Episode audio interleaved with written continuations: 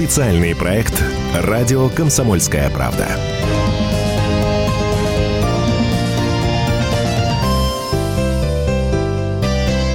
Из каких механизмов состоит Россия, что с нами будет дальше, расскажет нам главный редактор «Комсомольской правды» Владимир Сунгоркин.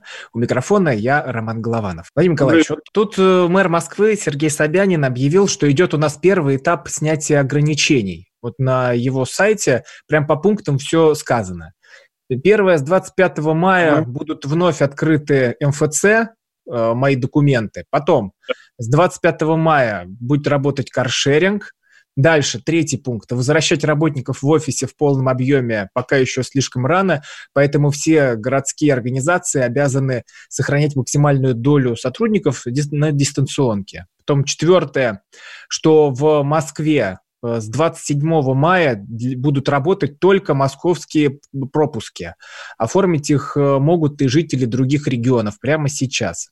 И пятое, а, про маски и перчатки при проезде по железной дороге. Тут говорят, что маски и перчатки нужно носить везде. От пешеходного перехода до вестибюля и на платформе, и дальше надо везде носить маски. Владимир Николаевич, ну это как это просто показать, э, чуть-чуть успокоить людей, ведь это же не что-то такое сенсационное, хотя вот сейчас это летит по всем лентам. Ну, не, не, несколько, не, несколько аспектов я бы сразу попробовал э, перевести э, на, может быть, более понятный нам с тобой язык, да, что это было, да, и что это будет. Ну, первое, я думаю, они сидят у себя и говорят, слушай, народ звереет, дуреет, дичает и э, все более злой, да. Ну, мы с тобой это подтверждаем же даже по комментариям, по нашим наблюдениям. Вот, значит, надо, чтобы, э, надо, чтобы все время люди видели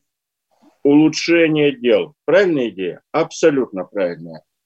А, какое будет улучшение? Вот они сидят там в штабе, говорят, а давайте каршеринг откроем. Это же уже не будет. Не будет, по-моему, даже лучше. Вот давай с тобой задумаемся, что, он, что сейчас продается под некое улучшение дел. Вот сейчас открыли каршеринг. А что его мешало раньше-то открыть? Не на первом этапе, а на нулевом этапе. От него же, или вот ты мне возрази, если знаешь, ну, уже... я слышал, почему и мнение. Потому что ну, придет кто-нибудь, полапает руль, потрогает там э, ага, рычаги и, и подхватил. Согласен. Но, но дальше, согласен. Э, но так бы, вот всегда вот эта логика, логика, скажем так, консервативно-охранительная, назовем ее так, она такая очень удобная, комфортная. Вот этот руль полапает, и все, и хана. Или ручку двери. Слушай, но вероятность там, э, что кто-то полапает, э, даже тот, кто полапает, и хорошо, что он полапал, мы его быстрее найдем тогда. Они же все зарегистрированы. В каршеринге ты же не пришел с улицы под псевдонимом, как э, в Фейсбуке, да, орудуют они, эти разбойники. Ну, и так Магомедов Иван Абду, Абдулханович пользовался каршерингом, значит, он и лапал. Значит, мы и тебя повяжем зараженного, и твоего предшественника, и, может, еще чего найдем. Это к вопросу об опасности этого. На фоне того, что а в лифт зашел, а вот в лифте, там это никого уже не найдешь. Сколько человек в лифте высотного дома проехал, да? Это первое. Но вот так, как ты объяснил, ты это гениально объяснил все. Наверное, где-то читал даже про эти, э, про эти дела. Вот у меня есть традиционный ответ такой, он старинный, не знаю, сам придумал или кто меня научил – Вообще нас окружает с тобой гигантское количество опасностей. Да? Например, ты, ты же из дома сейчас разговариваешь? Да, да, сейчас из дома. Я уверен, что на кухне у тебя лежат ножи. А если вы уже так вот... Уже даже шрам есть от этих ножей, которые на кухне О, лежат. Во. Вот у меня лежат ножи, вот от такие там по, по 40 сантиметров. А, а ничего, не, ничего не мешает мне э, всех домашних, значит, этим ножом зарезать. Но они же лежат. А в деревне у меня еще хуже, у меня топоры лежат. А и самое страшное, черт с ними, с ножами, с топорами, это так, надо еще уметь ими пользоваться. Газовая плита, помнишь, да? Открыл газ, набрал спичку, раз туда, подъезда нету. Ну, в Магнитогорске на нашей памяти с тобой, да? Вот. Э, значит, отомстил и всем, и соседям, и всему роду человеческому, не хуже, чем самолет. Но почему-то газовые плиты ставят. Это вот то же самая история. В принципе, мы с тобой можем э, начать движение после любой аварии с газом. За то, что газовые плиты отменить. Я, кстати, удивляюсь, почему такого движения нет до сих пор. Вот. И вот из этой же серии каршеринг. Вот он э, перечислил тебе, э, значит, тебе, нам, а потом ты слушателям перечислил меры. Какой это этап-то там у нас? Первый этап. Первый этап. А что парки-то не открыть? Вот, у меня, вот тоже... а у меня как раз вопрос сейчас сразу же был заготовлен. Я буду, подожди, а теперь я буду этим э, охранителем. Нельзя парки. Они тут же толпами будут жарить шашлык, танцевать, драться. Что еще в парках делают? Ну, вот купить, э, обниматься, пить будут на брудершафт. Ну, это же ужас. Парки нельзя. Ну, конечно, ужас. Но ты же мне тоже сам нет, я-то вот спросили аргумент. Э, у меня всегда там в моей папке есть, да. что выкинуть. Но я вообще думаю, что уже пора все это заканчивать, всю эту катавасию, и людей вот возвращать к нормальной жизни. Для меня такой момент, вот, э, ну, скажем так, доверие, взаимного доверия власти и общества начнется э, с того момента, когда они, они, это не, не мы, это же не общество, они, вот этот вот штаб, значит, по борьбе а когда они все-таки решатся доверить нам, э, обществу, э, гулять в парках. Ведь ужас, что творится. Э, на дорогах уже полно машин.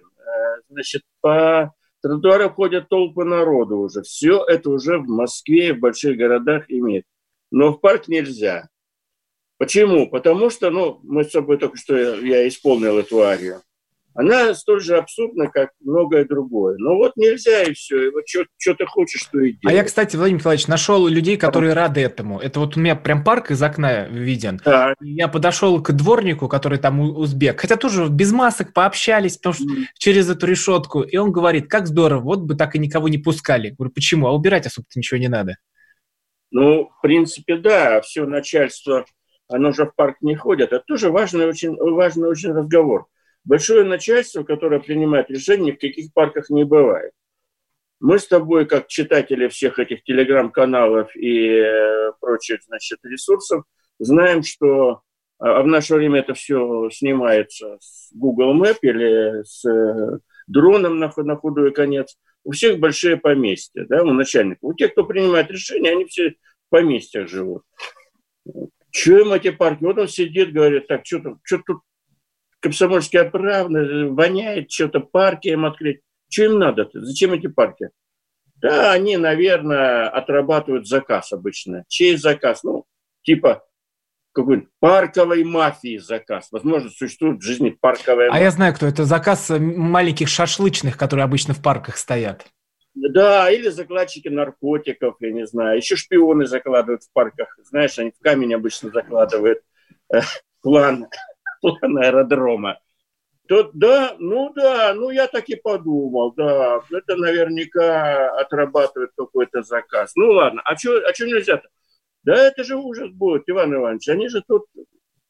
А, кстати, в чем важность Москвы? Вот пока Москва парк не откроет, все остальные на нее глядят. Никто нигде парки особо не... Ну, есть некоторые диссиденты, но их возьмут на карандаши, диссидентов-то типа мэр города Саянск там что-то вякнул, рыпнулся и так далее. У нас э, сейчас туда журналисты отправили, Володю Варсобина, наверное, напишет, что там. Рыпнулся, что-то там открыл, не закрыл, не дозакрыл. Все надо, у нас страна, знаешь, как сейчас устроена.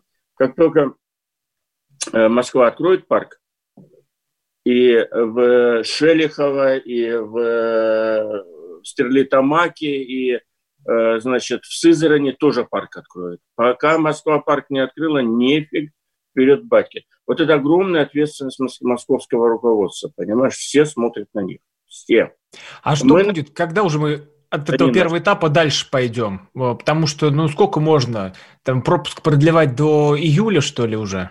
Знаешь, я наблюдаю за, всем эти, за всей этой историей, я думаю, что надо признать, что вся эта история уже превратилась все-таки в значительной степени в политическую историю. Она мало уже имеет отношение не только у нас, но и в других странах к реальному, э, к реальной угрозе коронавируса. Потому что вот мы этот первый этап объявили, но у нас же забавно, у нас всего два дня, как такие хорошие, хорошие показатели по снижению, да, Ну, что значит хорошие показатели по снижению? Мы сейчас по темпам зараженных, по темпам заражаемости мы где-то на уровне, я думаю, примерно 6 или 5 мая, по-моему, стоим, да?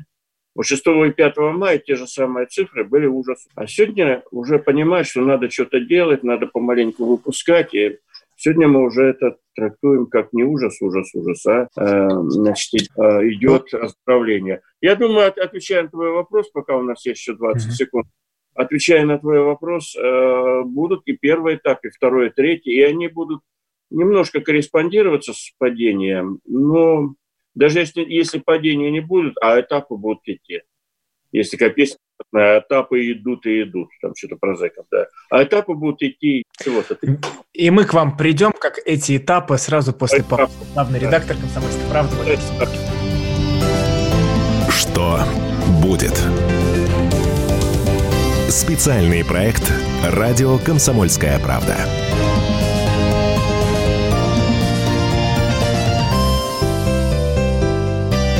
Остановлены чемпионаты, опустили трибуны, закрываются спортивные клубы, футболистам урезали зарплаты, фанаты мусолят бытовые скандалы. Что будет с профессиональным спортом после пандемии? Радио «Комсомольская правда» представляет. «Спорт без короны» Константином Тереховым. Каждую неделю в прямом эфире первые лица большого спорта, звезды и представители власти. Слушайте по пятницам в 14.00 по Москве. Спорт без короны. На радио «Комсомольская правда».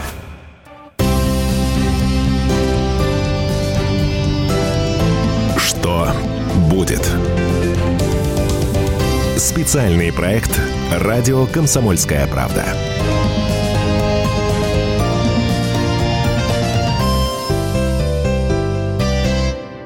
Продолжаем наш разговор. Главный редактор «Комсомольской правды» Владимир Сунгоркин, я Роман Голованов.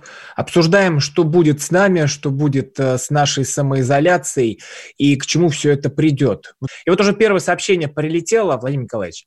Mm-hmm. Олег спрашивает. Теперь на коронавирус можно списать и невыполнение майских указов нацпроектов повышения цен, не индексацию пенсий, ведь война, по идее, все спишет. Ну, есть э, такая красивая традиция, красивый обычай, что на стихийные бедствия всегда по, по возможности все списывают. Э, поэтому мысль нашего слушателя, она понятная, она близка сердцам э, значит, э, российских властей. Вот. Ну, да, конечно. Ну и что дальше, спрошу я. Ну да, что-то спишут, но Э, ну, это реальная беда, которая пришла. Так что, да, что-то спишут.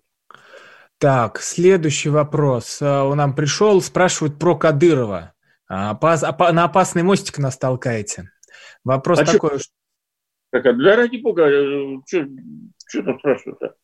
Говорят, пишут, что Кадыров лежит в больнице с коронавирусом. Что это значит, чем это обернется? И что думаете? Э, Кадыров, э, Кадыров точно такой же смертный, как, э, как мы с тобой, да, и как многие. Я уже сейчас, наверное, могу выдать небольшую тайну, что у нас в издательском доме «Комсомольская правда» на эту минуту семь зараженных человек коронавирусом. Одна женщина, она, правда, на договоре была у нас, но она наш ветеран, она умерла. У нее было, было много болезней, в частности был диабет в тяжелой степени, она умерла. Я показываю, что э, коронавирус существует, и он вокруг нас, и э, вот э, и шесть человек сейчас находятся на излечении, шесть сотрудников нашего издательского дома находятся на излечении. Они, они как раз все в легкой форме. Ну, а чем, если, если Песков может заболеть, чем Кадыров отличается – да, есть информация, что его привезли в Москву, значит, сегодня на лечение.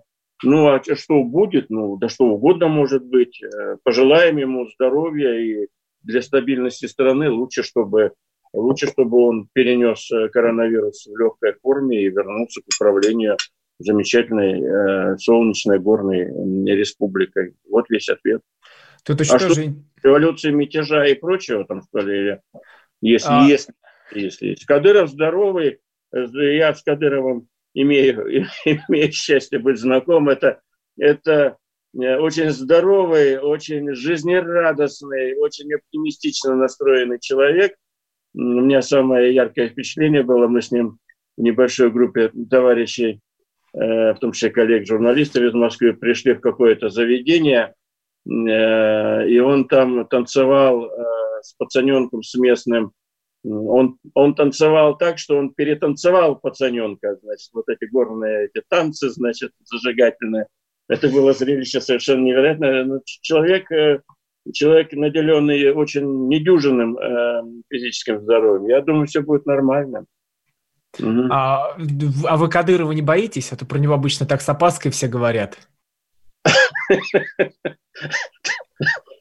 Как, что, про Бабайку, что ли? Про Кадырова же все говорят с опаской, там такая двухступенчатая передача.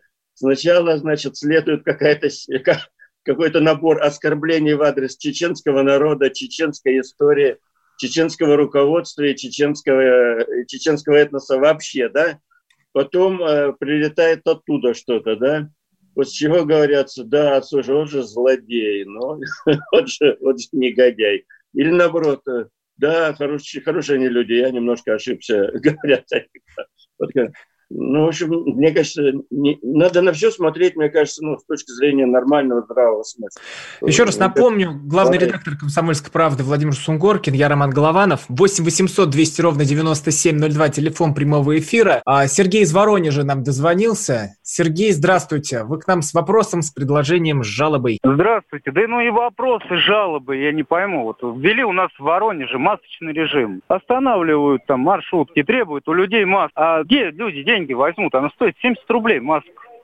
Стоила когда-то 3 рубля, а сейчас стоит 70 рублей. Доллар так не поднимался никогда. И, и денег нет у людей, как бы на них тоже. Не каждый же день их не будешь покупать, они одноразовые.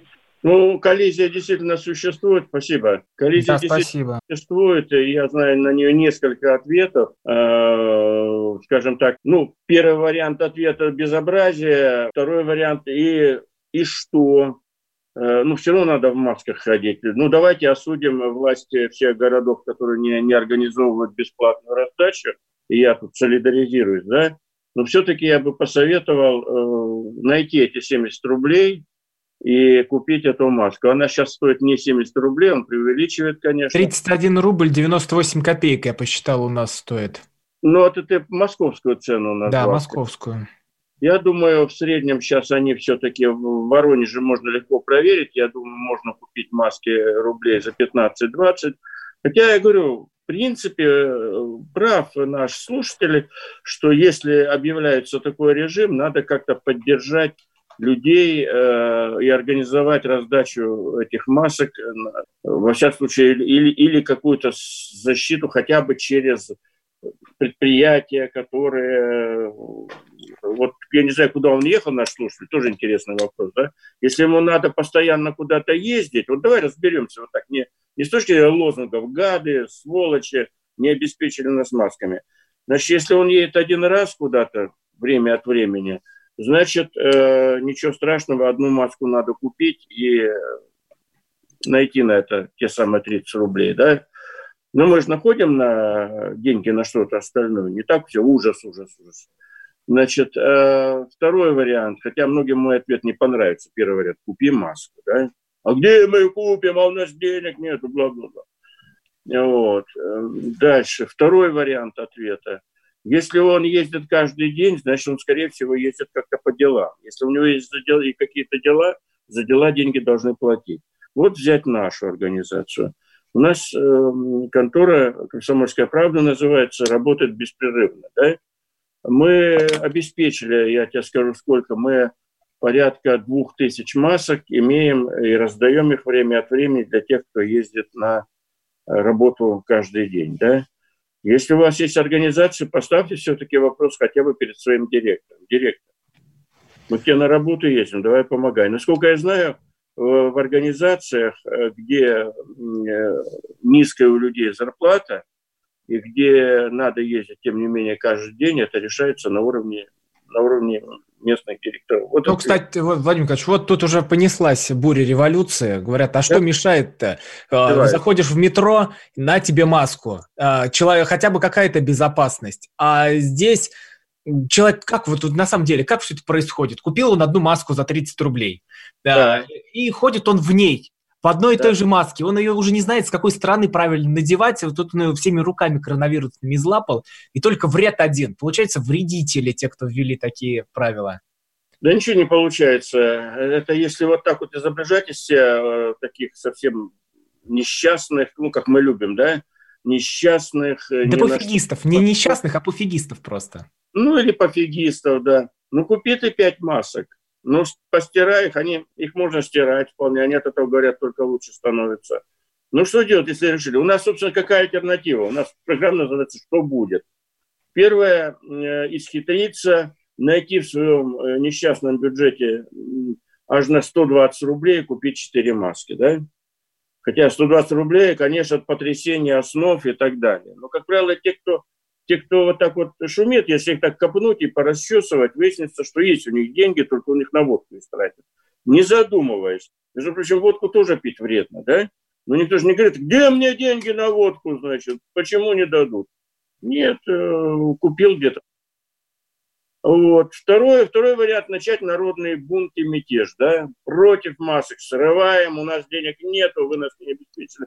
Третий момент – отнестись к этому спокойно. Ну, надо в маске ходить. Ну, купим мы четыре маски и поддержим тем самым э, значит, э, борьбу с коронавирусом.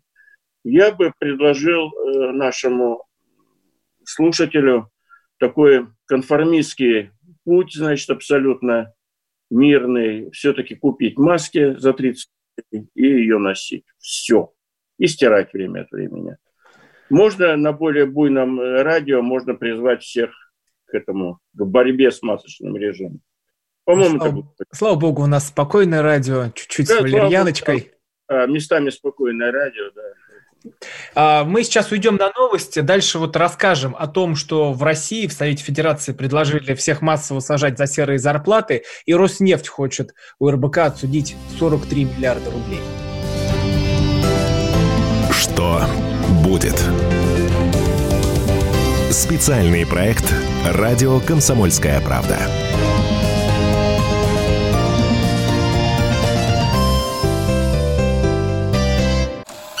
Давным-давно в далекой-далекой галактике Я просыпаюсь.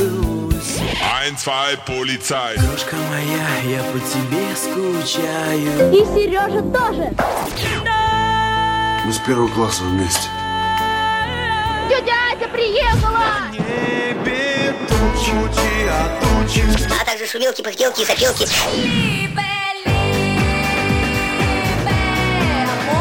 Это не ностальгия, у нас просто память хорошая. Мы услышали одну фразу или песню, почувствовали вкус, который мы называем вкусом детства, уловили запах и тут же мысленно перенеслись на несколько лет назад. По выходным я, Михаил Антонов, на радио «Комсомольская правда» вспоминаю вместе с вами, как это было в программе «Дежавю» в 11 часов вечера по Москве каждую субботу и каждое воскресенье. Hasta la vista, baby.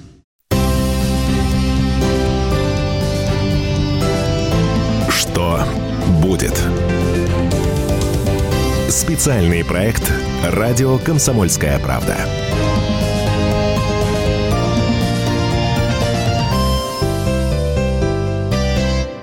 Что с нами будет дальше, из чего устроена и состоит Россия, расскажет нам главный редактор «Комсомольской правды» Владимир Сунгоркин. У микрофона я, Роман Главанов. Я просто сейчас, простите, я не могу сдержаться. Мне прислали Голованов, вражина, почему ты не читаешь сообщения про военное ревю? У нас, правда, очень много сообщений про военное ревю, почему сократили программу. А мы ее сократили уже, да? Ну, тут, видимо, да, я просто, видимо, ну, пишут, почему сократили Баранца. Тут вот такое сообщение. Ну, я, могу ответить, я могу ответить с удовольствием или без удовольствия, но отвечу, возьму на себя этот крест. Э, у нас э, баронец э, в свое время, Виктор Николаевич, у него было пять дней в неделю, да? Сейчас, насколько я знаю, должно, должно остаться два дня в неделю, да? Но это не то, что кто-то вражина, тем более ты-то при чем здесь? А, не оглашаешь а, эту страшную, да, я... эту страшную крамолу. Э, мы э, очень внимательно следим за настроениями радиоаудитории. Мы очень хотим, чтобы нас слушало еще больше людей. И у нас просто не хватает времени эфирного для того, чтобы запустить новые, новые, новые программы. Поэтому мы, это был сложный процесс, но мы всячески убеждали Виктора Николаевича Баранца, популярного у определенного сегмента нашей аудитории, что все-таки пять выпусков э, по военной тематике, сейчас сугубо все-таки мирное время, это многовато. Высвободившееся время мы отдаем значит, под новые программы, которые, которые сейчас запускаем. Для того, чтобы нас не только ветераны вооруженных сил слушали и любители, так сказать, военной тематики, но и э, сугубо мирные люди. Ничего страшного такого не происходит. У Виктора Николаевича Баранца есть свой блог. А у Виктора Николаевича Баранца есть э, возможность, э, которой он широко пользуется, у себя в Фейсбуке, значит, общаться с, со своей аудиторией, и, и отлично можно. В наше время э, чтобы пообщаться со своим любимым э, автором-исполнителем, так сказать, можно не обязательно через радио КП это делать. Я надеюсь, что мы благодаря этим, этим э, трансформациям у нас э, увеличится аудитория радио. Да, а Виктор Николаевич Бранца, у него две программы, но мы их будем повторять выходные, и поэтому все, кто любит его послушать, могут слушать его еще и выходные дни. Ответ готов. Как говорит Баранец, доклад окончен. Так точно товарищ главный редактор. Да. А, тут и в ваш огород тоже камни летят. Сунгоркин, почему ты сидишь у себя на даче учишь нас стирать маски по две штуки? Слушайте, я, я не знаю, что мне сделать, чтобы вам понравиться. А, значит, э, мне 65 лет, да? А, за долгую жизнь я в отпуск ходил раза четыре. Всю жизнь работал. Работал, работал, работал, работал. Да? Значит, э, доработался до того, что вот построил себе дом в деревне. Скажите, пожалуйста, в чем я виноват? Я его не получил от брунейского султана. За что вы меня ненавидите? Вот Давайте спросим. 8 800 200 ровно 9702. Нет, теперь про маски. Но, но понимаете, мы, мы страшно любим прибедняться вообще. Но если вы работающий человек, работящий человек, если вы себя уважаете, ну почему вы делаете вселенскую проблему и готовность к революции, это из-за того, что вам э, власть не принесла на блюдечке маску стоимостью 30 рублей? Слушайте, ну, конечно, можно рвать э, эту рубаху на груди, проклинать всех и вся. Вот у нас есть исполнитель, там какой-нибудь Платошкин, я думаю, он из этого может сделать такой хайп, что не забудем, не простим вообще никогда. Не простим. Не И ведь народ-то поведет на вашу дачу штурмом, первую. Кого раскулачивать? Далеко, она от Москвы 200 километров. Лень тащиться будет. Вот. 200 э, километров от Москвы тащиться. Э, на краю со Смоленской области тащиться на эту дачу. Они лучше пойдут пограбят какую-нибудь ювелирку на Тверской. И э, дешево и сердито, да? Ну, согласись. Так все и будет. Да, дай да. Идем дальше. Давайте, раз, раз уж мы пошли в это гуляй-поле и Махновщину, давайте идти до, до конца. Да. Это а... хейтер называется. Люди, да. которые специализируются на ненависти и на, на, на расчесывании этих всех. Так. Так, вот пишут, вы стали похожи на эхо Москвы. Верните Норкина, уберите из эфира Гнусавых, Кашина и Голованова. Ну, Гнусавых, Кашина и Голованова, э, значит, э, даже не знаю, тут Голованов, вот он напротив сидит, я не знаю, как неловко. Э, Норкиных, э, про Норкиных скажу с удовольствием. Э, значит, мы, там произошла тоже такая история, мы попросили их немножко поменьше быть в эфире, они тоже были раза четыре, по-моему, в неделю. Попросили на два раза в неделю перейти. Ну, не договорились. Я вообще очень буду рад, если Андрей Норкин вернется. И я обещаю, что я еще раз переговорю с ним насчет его возвращения в наш, в наш эфир. Вот. Э, не исключаю, что, даже не исключаю, так 50 на 50, что Андрей Норкин вернется в наш эфир. Он даже согласился, потом отказался. Ну, в общем, надеюсь, что договоримся с ним. Тут нет Пош, пошли торги. Оставьте а? Буранца, пошли торги. Оставьте mm. Буранца на пять дней, верните Леонида Альшанского. Потом Голованова можно оставить, Кашин точно ну, враг. Ну, это... это же... Дальше сразу, следом сообщение, Голованов, ты дурак и тупой, тебе не место в эфире. Весело? Да, да. Это, это бесконечный такой аттракцион, такая э, русская рулетка такая. Вот барабан ты можешь крутить э, круглые сутки, и мы получим, можно голосование провести, мы получим за, против, против, за, за, против, против, за, сам дурак, э, это ты тупой, и пошло-поехало. Про любого автора, это, кстати, признак того, что у нас хорошие, хорошие радийные журналисты, потому что, значит, к ним не относятся неравнодушно, и слава богу. Ну, вот этот аттракцион мы с тобой уже знаем, да. Да, тут просто на фоне всех этих негативных историй тоже интересная тема. У нас на сайте выходила заметка про доктора Мясникова, где он сказал, нечего бояться коронавируса, потому что из-за каждого чиха бег, бегать, сдавать анализы тоже глупо, потому что у нас уже все думают, с горла заболело, это коронавирус. И говорит, что вы думаете? Вот все переболеем, кому суждено умереть, умрут. А, вот и там показал смертность, какая идет от других заболеваний, там пневмокок, э, другие ну, пневмонии. И это, дядьку-то закидали. Да, знаменитая есть табличка, она по-прежнему еще имеет право на существование, что э, любые цифры по коронавирусу, они вполне конкурируют с, со смертностью других болезней. Я думаю, это такой интересный феномен на самом деле, э, в котором мы приехали, вот такого общества, то ли следствие коронавируса частично, но вообще-то и до него было такое хейтерство, это сейчас называют, э, ненависть, ненависть, агрессия ко всему что-то не скажут. Вот, что бы мы с тобой не сказали сейчас дальше, да, э, все, знаешь, как знаменитое американское, знаешь, там в фильмах, все, что вы скажете, все, что вы скажете теперь, может быть использовано против вас, да, э, когда захватывают этого разбойника, ему говорят, все, все, что вы скажете теперь, может быть использовано против вас. Что бы мы с тобой не сказали за Мясникова, против Мясникова – значит, за Норкина, против Норкина. Тут же прибегут несколько человек, а, а, а закидают нас какашками и докажут, что там тебя тупым называют, меня тоже тупым называют. Ну, что делать? Будем нести это бремя вдвоем. Что мы тупые, косноязычные, что мы оправдываем. Этот бедный Мясников, я, я тоже это услышал абсолютно меланхолично, э, что у кого там, как он выразился, ну, ну да, он выразился, наверное, было бы желание, да, э, э, было бы желание покритиковать человека, любого можно. Наверное, он мог бы найти другие слова. Ну, какие другие слова? Разговаривать, как в учебнике четвертого класса, знаете, там, мама мыла раму, точка. Протокольным языком он уже не будет журналист, да?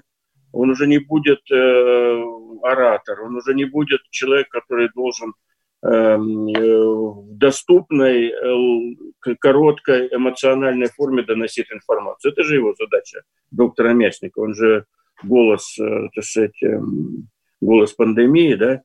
Вот. Я абсолютно ничего страшного не, не вижу в его словах.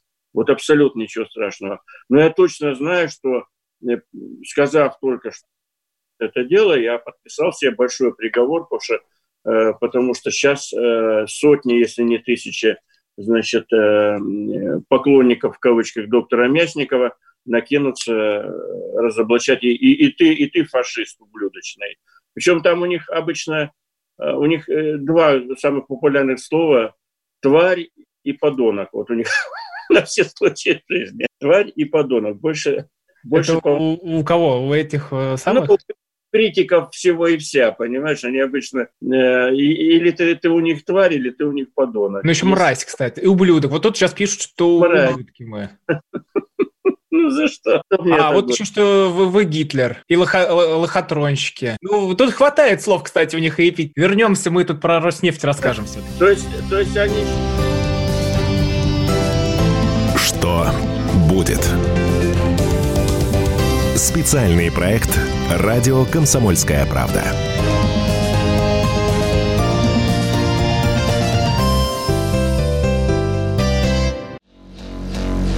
А у вас нет такого ощущения, что на нас идет цунами? Рушится рубль, рушится экономика. Сегодня последняя новость, просто страшно смотреть.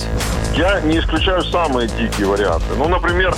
Наша гениальная, в кавычках, Госдума наплевала на указания президента. Проснулись от того, что вломились в дверь, забрали оружие. Начали проклинать заново мужчин. Там уголовных дел море, газеты все трещали. Но он же в Госдуме, что вы удивляетесь? Вылилось это всеобщий хайп. Человек против бюрократии. Программа Владимира Варсовина. Гражданская оборона. На радио «Комсомольская правда». Каждую среду в 16.00 по Москве.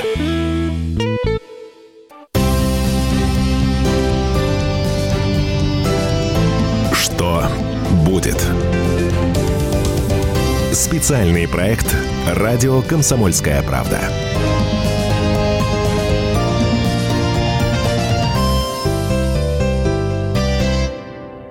Продолжаем. С вами главный редактор «Комсомольской правды» Владимир Сунгоркин, я Роман Голованов. Ну, все же самая прикольная тема, вот мы как обсуждали сейчас в перерыве, это, наверное, Роснефть, которая оценила ущерб от заголовка РБК в 43 миллиарда рублей. Вот РБК – это издание, я, конечно, себе не представляю, наверное, все стоит 43 миллиарда рублей, да? Или да дешевле? Что? Да ты что? Ну, в общем, ужас, что ты говоришь? Ну, как там «Золотые перья»? Там Ну, каждый а- золотой золото. Это, это все кончилось лет 20 назад. Золотые перья там чего-то э, оценивали сами себя. Уникальные журналистские коллективы. Это все кончилось. Ты объясни слушателям, что случилось-то. Ну, случилось все просто. Там э, на сайте РБК вышел э, заголовок, что рязанский ЧОП получил долю в венесуэльской компании, венесуэльской сделке. И э, вот э, тут все, тут рынок пошатнулся от этого заголовка. И Роснефть, вот Михаил Леонтьев, кстати, тоже ведущий радио «Комсомольская правда», Тоже э, наш клиент, да. сказал, что эксперты Роснефти оценили этот ущерб в 43 миллиарда рублей. Вот смотри, существует сейчас тоже такое понятие, мы же с тобой два публициста, да, и рас- рассказываем еще о том, как СМИ устроены, да. Вот существует такое понятие сейчас, оно называется эффект Барбары Стрейзен. А, что-то про нее написали, какую-то совсем неприятную ей историю, ну, типа, может, она кривая, косая, может, у нее ноги толстые. Ну, написали где-то, не написали. Но она решила судиться с этим медиа. И те говорят, да, хорошо, давайте судиться. И в итоге, значит, э, то, что... А она судилась за то, что ее оклеветали, да. И в итоге, значит, э, ну, что-то нелицеприятное сказали. В итоге то, что знали там, условно говоря, 5 тысяч человек, вот это вот оскорбление там, ты тварь, мразь и подонок, да, как мы говорили до перерыва. Ну, знали про то, что мы с тобой твари, мрази и подонки, там, 2000 человек. После чего она э, обратилась в суд, начался шумный, длинный процесс, после чего э, вся Америка знала вот эту неприличность, которую Барбара Стрейзанд и хотела э, как-то заглушить, чтобы про это не узнали. Вот с, с Роснефтью происходит один к одному это эффект этой Барбары Стрейзанд. Значит, э, мало кому известная газета РБК, она для делового сообщества, я ее читаю, она очень классная, квалифицированная, но она для очень узкая нишевая газета. Она написала, что э, Роснефть э, чего-то там в сделке участвовал какой-то ЧОП, ну, в общем, что-то такое непонятно что, но осадок остался, да? Ну, в общем, она э, как бы нехорошее написала. После чего, ну, как, как, как могло бы это быть у нормальных людей, скажем так? Что-то нехорошее написала, ну, позвонил бы, а что такое Роснефть? Это же, мама, не горюй, да? Это крупнейшая корпорация России, да, и одна из крупнейших в мире. Вместо того, чтобы позвонить там начальству этого РБК и сказать, ребят, что-то вы фигню написали. Давайте, можно мы договоримся, уберите ее. Значит, э, ну, вот наше доказательство. Ну, чуть договориться, да. Они, они отправились в суд и впаяли иск на 43 миллиарда. Чем мелочиться? Ну, чтобы ты понимал, ты, видимо, плохо с цифрами у тебя. 43 миллиарда – это, это там приближается к миллиарду долларов. Это, ну, за 43 миллиарда можно купить, я не знаю, если не пол России, то, то очень много всего, да. Значит, после чего все медиа растиражировали, во всем мире, кстати, растиражировали эту новость. После чего ее стали таскать все агентства. После чего все, кто, кого ни, ни, никоим образом не интересовала эта история, все заглянули э, кто куда, значит, в какие ресурсы, и обнаружат, что действительно какая-то ерунда там происходит. Бессмыслица полная. Во-первых, э, возникла на, на ровном месте, на, значит, э, они прославились, все та же Роснефть, да? Во-вторых, естественно, за 43 миллиарда никто никогда не суется, потому что за 43 миллиарда, извиняюсь, можно э, все СМИ Москвы купить. У меня такое Ну, это, знаете, вот в котировке какие? 43 миллиарда – это 5 полковников Захарченко. Это читатели подсказывают, слушатели Не, это я сейчас с калькулятором посидел, а. посчитал, чтобы ну, э, реабилитироваться. Полковники Захарченко, да, но, но очень много, да, очень много. Все равно очень. А что, полковник Захарченко, тебе хукры-мукры, что ли? Вот. И в итоге получилось черт, на мой взгляд, черт знает что. Чего они добивались, я не понимаю, эти энтузиасты, но они прославились точно. И сегодня, э, ну и, по-моему, получилось не, не то, чего добивалась Роснефть, потому что сегодня этот ЧОП, эту какую-то историю, какую-то рязанскую впутанность ее в большие сделки, это мусолит каждый, и, и это только начало, да, скорее всего. Вот. А дальше, ну, что делать в этой ситуации? Ну, наверное, меланхолично судиться будет РБК. Э, типа, ну, а можно мы не 43 миллиарда заплатим, а 20 э, тысяч рублей, допустим. Вот. Обычно, кстати, суды в таких случаях выносят э, вполне человекообразные цифры, потому что вот ты говоришь, что она что, все столько стоит? Нет, 43 миллиарда – ну, это, это, это очень большая сумма. Э, я даже не знаю, как тебе объяснить это, но, но это абсурдная, абсурдная сумма для, для всех медиа и в России, и в Америке и так далее. Я подозреваю, что это иск войдет в книгу рекордов Гиннесса, причем абсолютно не иронизирую. Я думаю, что никогда в мировой практике такого судебного решения не было, чтобы чинить, э, вчинить и получить э, такую, такую сумму. А можно конспирологии? Ведь, Давай. как говорят, что Сечин, это же вот и есть Роснефть, он ну, да. стоит за ведомостями, а тут РБК, да. они же тоже конкуренты. Нет тут какого-то нарушения интересов? Ну, это красиво, да, это красиво. А он и решил конкурентов, э, Игорь Иванович Сечин решил конкурентов так прижучить. Ну. Значит, если бы он э, вчинил им иск не 43 миллиарда, а в 100 раз меньше, в 100 раз меньше – уже этого бы хватило для того, чтобы всех прижучить. И э, хотя бы это не было такой фантастической историей, сегодня цитируется всеми во всем мире, понимаешь? Вот. Ну вот тут спрашивают тогда, позвонить, снять заметку, а кто же тогда за вами стоит? Спрашивает а, Дмитрий. А знаете, э, значит, э, Владимир Ильич Ленин написал такую работу партийная, организация партийной литературы, которая абсолютно подходит хоть к Америке, хоть э, к Германии, хоть к России, матушке. Э, она там первая фраза такая: жить в обществе и быть свободным от общества нельзя. Это касается и РБК, и Сичина, и Комсомольская правда, и кого угодно. Мы, мы все должны договариваться и время от времени договариваемся, э, как снимать конфликт. Газеты допускают ошибки, и та же «Комсомольская правда», я снимаю регулярно заметки. Ничего в этом такого нет, прямо ужас. Ну, вот о всех тайнах... Мировая Э, это мировая... Расскажем вам в следующий четверг в 8 вечера. Всего вам доброго. Что будет? Специальный проект «Радио Комсомольская правда».